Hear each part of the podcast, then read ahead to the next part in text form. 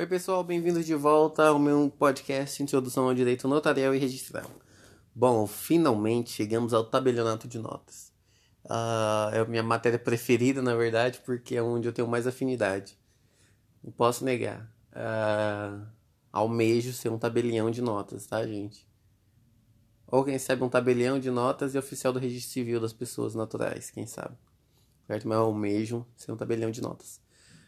E também, atualmente, é onde eu trabalho, um tabelionato de notas e de protestos. É uma área que eu tenho experiência, é uma área mais uh, comum para mim. Certo? É uma área que eu posso falar melhor. Então vamos lá, galera.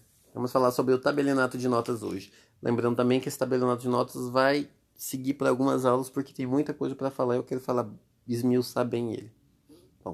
Primeiro, vamos ver, o tabelionato de notas ele vai tratar principalmente do direito real de propriedade, o que é o direito uma, o que é uma garantia fundamental, que está elencada na Constituição, tá?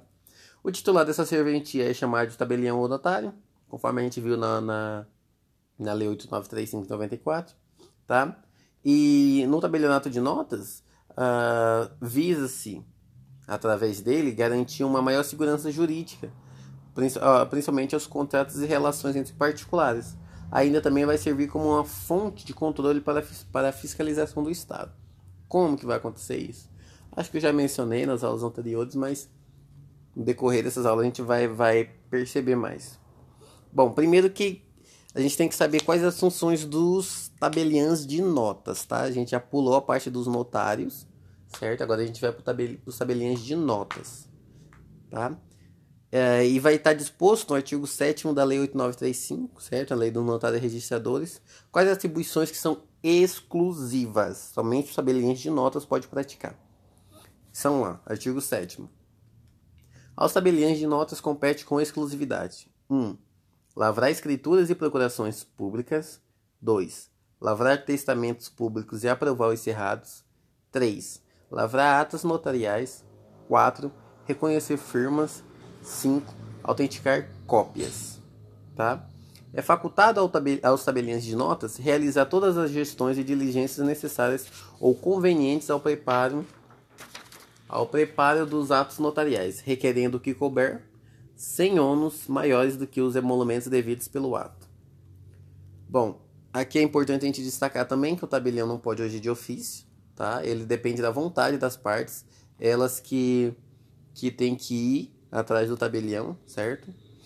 Uh, e outro ponto muito importante que se tem para falar aqui é o princípio da territorialidade.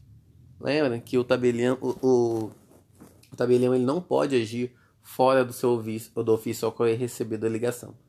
É diferente dos usuários. Eles têm a livre escolha de, de buscar o, o tabelião de sua confiança, os tabeliões de sua confiança, certo?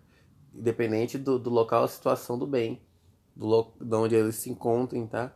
Eles podem ir no Brasil inteiro atrás do tabelião, mas o tabelião só pode agir no município para qual ele recebeu a delegação, tá bom? Uh... E vamos lá, tem muita coisa para falar ainda. Bom, uh, a gente sabe que o que eu acabei de falar que os notários vão ter uma, uma importante relação com o Estado e com a Receita Federal, principalmente por quê? Porque eles atuam na fiscalização e o recolhimento de impostos. Lembra, na compra e venda, é importante a gente vir aqui, na compra e venda, quando você vai lavrar uma, uma escritura de compra e venda, hum, para que é, você possa fazer isso, um dos requisitos é que sejam recolhidos todos os impostos, que a pessoa esteja com a presente certidão de quitação com a Fazenda Municipal, certo? Que ela não, não que se recolha o ITBI, o ITCD, certo? É, para, para que poder lavrar esse ato, senão não, não consegue. Porque, assim, ah, isso o tabelião deixa de, de recolher, certo? É, não pede a pessoa, a pessoa não recolhe, mesmo assim ele lavra. Ele está fazendo errado, tá? Ele não está seguindo o, o procedimento, ele pode sofrer penalidades por isso. Aí, ainda que ele faça, a pessoa leva, vai, depois de, da lavratura da escritura, ela tem que levar no registro de imóveis para registrar não será feito o registro, porque o oficial de registro de imóveis vai analisar a, o traslado, né? E vai ver que está faltando, tá faltando itens, né, tá faltando requisitos, aí ele não vai lavrar, ele não vai registrar. Vai devolver para o cartório, para o tabelionato de notas, para que seja corrigido aquele erro, tá bem?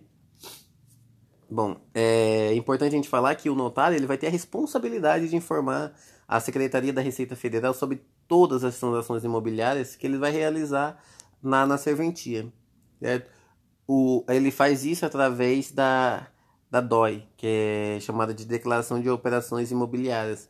É um sistema é, digital, é um site, a qual você sai enviando todas as, essas informações tá, para a Receita. E essas informações elas são muito úteis para o governo, porque para poder comparar os dados informados para o, o leão, né, o fisco, pelas pessoas físicas e jurídicas na, nas declarações que elas fazem de renda anuais, tá? Elas, perdão, vai saber também, vai servir como base para a incidência do imposto de renda. Uh, eu já falei que, né, que cabe a, a responsabilidade quanto ao recolhimento de TBI, TCD, é, nas escrituras de suma importância. Bom, eu falei no comecinho as atribuições específicas, exclusivas dos tabelinhas de notas. Porém, o artigo 6 da, da, da, lei 89, da lei 8935 de 94, ele também é, atribui aos notários mais funções, só que não de exclusividade, mas mais funções também. Que é o que? Formalizar juridicamente a vontade das partes, também intervir nos atos e negócios jurídicos a que as partes devam ou queiram dar forma legal ou autenticidade, autorizando a redação ou redigindo, redigindo os instrumentos adequados, conservando os originais e expedindo cópias fidedignas de seu conteúdo. E também eles podem autenticar fatos. Novamente, vamos voltar a essa parte aqui. Aos notários, artigo 6 cabem autenticar fatos aos tabeliães de notas, exclusivamente, artigo 7 autenticar cópias. Tá, gente? É, é uma diferença bem grande. E que. E que pode servir de pegadinha, fique atento. Bom. Uh, vamos lá. A gente sabe que no tabelionato de notas, uma das principais é, atribuições é a lavratura de escrituras públicas onde vai se se dar forma jurídica à vontade das partes, certo? Através do que? Da fé pública que o notário atribui quando ele formaliza o ato. Bom, aí é, a gente sabe que o notário ele, ele tem que ser imparcial, certo? Ele não pode deixar que se pender para um lado, deixa, e também não pode deixar que alguma parte seja lesada ou que o objeto seja ilícito. Certo? Também não pode é, deixar que se faça com pessoa é, incapaz. Incapaz, assim, é incapaz, mas ela tem que ser o quê? Representada, assistida, dependendo da, da, da situação, tá? Se é relativamente é incapaz ou relativamente incapaz. Tá bem? Bom, a gente tem que ver. Uh que o papel do notário nesse caso ele vai ser para prestar orientações às partes, né, quanto à celebração do, do, do, ato jurídico e suas consequências, tá? Mas é claro, sem intervir, tá? Ele vai orientar, ele vai, vai assessorar as partes, tá? Mas ele não vai intervir. Bom, uh, a gente sabe que conforme estabelece o Código Civil, que as escrituras públicas elas serão essenciais para a validade dos negócios jurídicos, que visem a constituição, transferência, modificação ou renúncia de direitos reais sobre imóveis de valor superior a 30 vezes o salário mínimo vigente, tá? Ou seja, uh, é, a, a lavratura da escritura ela é muito importante, principalmente de quando se trata de compra e venda de bens imóveis. Porque a lei diz que abaixo de 30 salários mínimos pode ser feito através de instrumento particular de compra e venda. Porém, também a gente sabe que para o registro é, vai ser necessária a escritura pública. Tá? Então, por isso que a escritura pública é muito importante. Acima de 30 salários mínimos para bens imóveis, é, ela tem que ser feita, tá? O que mais que, que acontece num, num tabelionato de notas? Uh, a gente tem, é, usualmente, a lavratura de escritura de declaração de união estável, pacto, pacto antinupcial, emancipação, revogação de mandato, confissão de dívida e procuração, galera. Procuração é um negócio que que, fa, que faz-se muito, tá bem? Além de que tem também a autenticação de cópias, tá? E reconhecimento de firmas também. Ah, bom, agora a gente tem aqui, ó. Esse é muito importante, quero que vocês fiquem muito atentos a isso. Que eu também não sabia ah, na minha na minha aula de pós-graduação que eu me atentei mais a isso. Porque o artigo 215 do Código Civil, ele vai trazer os requisitos necessários para que seja feita a lavratura de uma escritura pública. Eu não sabia. Tá? Eu não vou mentir para vocês que eu não sabia. É muito importante a gente saber. Então vamos lá. O que, que ele diz no artigo 215 do, do Código Civil? A escritura pública, lavrada em notas de tabelião, é documento dotado de fé pública, fazendo prova plena. Ou seja, prova plena escritura pública, tá? É, parágrafo 1 Salvo quando exigidos por lei outros requisitos, a escritura pública deve conter 1. Um, data e local de sua realização. Vamos lá. 2. Reconhecimento da identidade e capacidade das partes e de quantos hajam comparecido ao ato por si, como representantes, intervenientes ou testemunhas. 3. Nome, nacionalidade, estado civil, profissão, domicílio e residência das partes e demais comparecentes, com indicação, quando necessário, do regime de bens do casamento, nome do outro cônjuge e filiação. 4 manifestação clara da vontade das partes e dos intervenientes. Essa aqui eu posso até dar um exemplo. A pessoa vai lá, é, na, na escritura deve ser assim: comparecem perante mim, tabelião, como outorgante. As partes conhecidas por mim, através dos documentos apresentados, do qual dou fé. E por estes, mesmo outorgantes e outorgados, foi dito que por exemplo, e por esses outorgantes foi dito que são legítimos proprietários do imóvel e tal. Aí lá embaixo ele descreve mostra, lá embaixo vai. É, o outorgado comprador declara que concorda com essa escritura. Tá vendo? Então tá tendo aí uma concordância clara das partes, tá? Bom, vamos lá.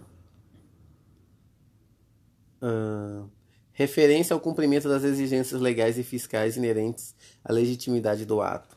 Esse aqui também tem como eu, eu, eu explico aqui. Dá um exemplo. É, coloca assim, ó. Lá, é, pela guia número tal, expedida na data tal, no, é, foi pago o imposto de transmissão sobre causa mortis no valor de é, é, recolhido 2% sobre o valor de pá. Basicamente isso, tá? Depois eu vou, vou trazer uma escritura pra gente estudar, pra gente ler ela minuciosamente, tá bom? Bom, vamos lá mais. Declaração de ter sido lido na presença das partes e demais comparecentes, ou que todos a leram, também pode constar, por exemplo, assim, é, a qual sendo lida, outorgaram, aceitaram e assinaram. Tá bom? Isso aí geralmente vai lá no final.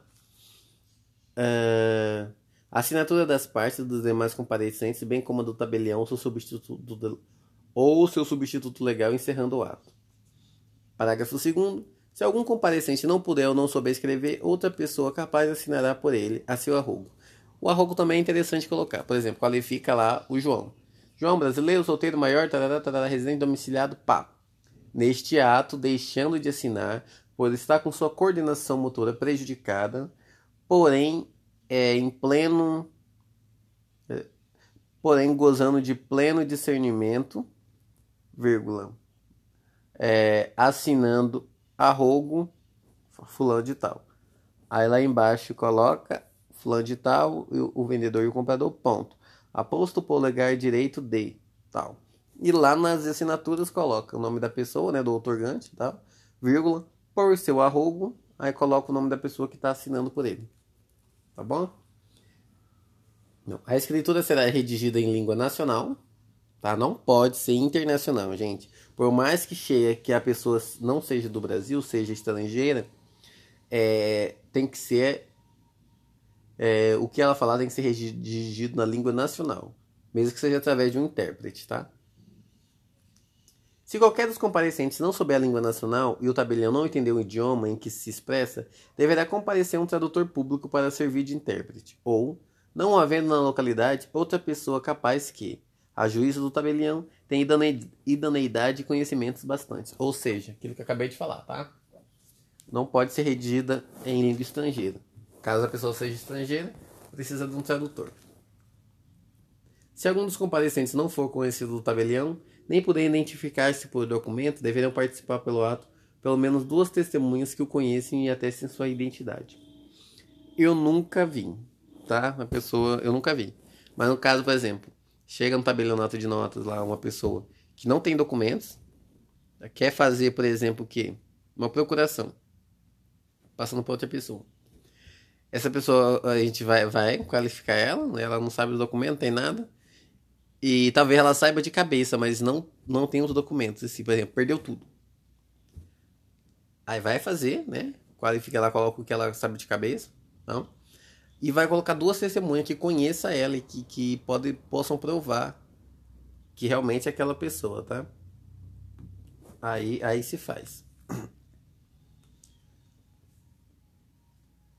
Bom, ainda é, Outra particularidade importante no, do tabelião, quanto na, na lavratura das escrituras, é, é sempre que ele for lavrar, escritura, tudo que, que envolva direitos de, de terceiro, transferência, modificação, essas coisas, ele tem que verificar se a pessoa for casada, o regime de bens adotados, tá?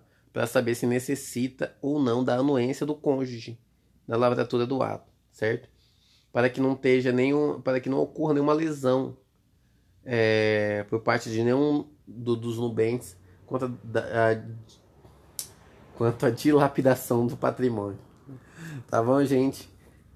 Por enquanto é isso. Daqui a pouco a gente volta com escritura de compra e venda. Até mais.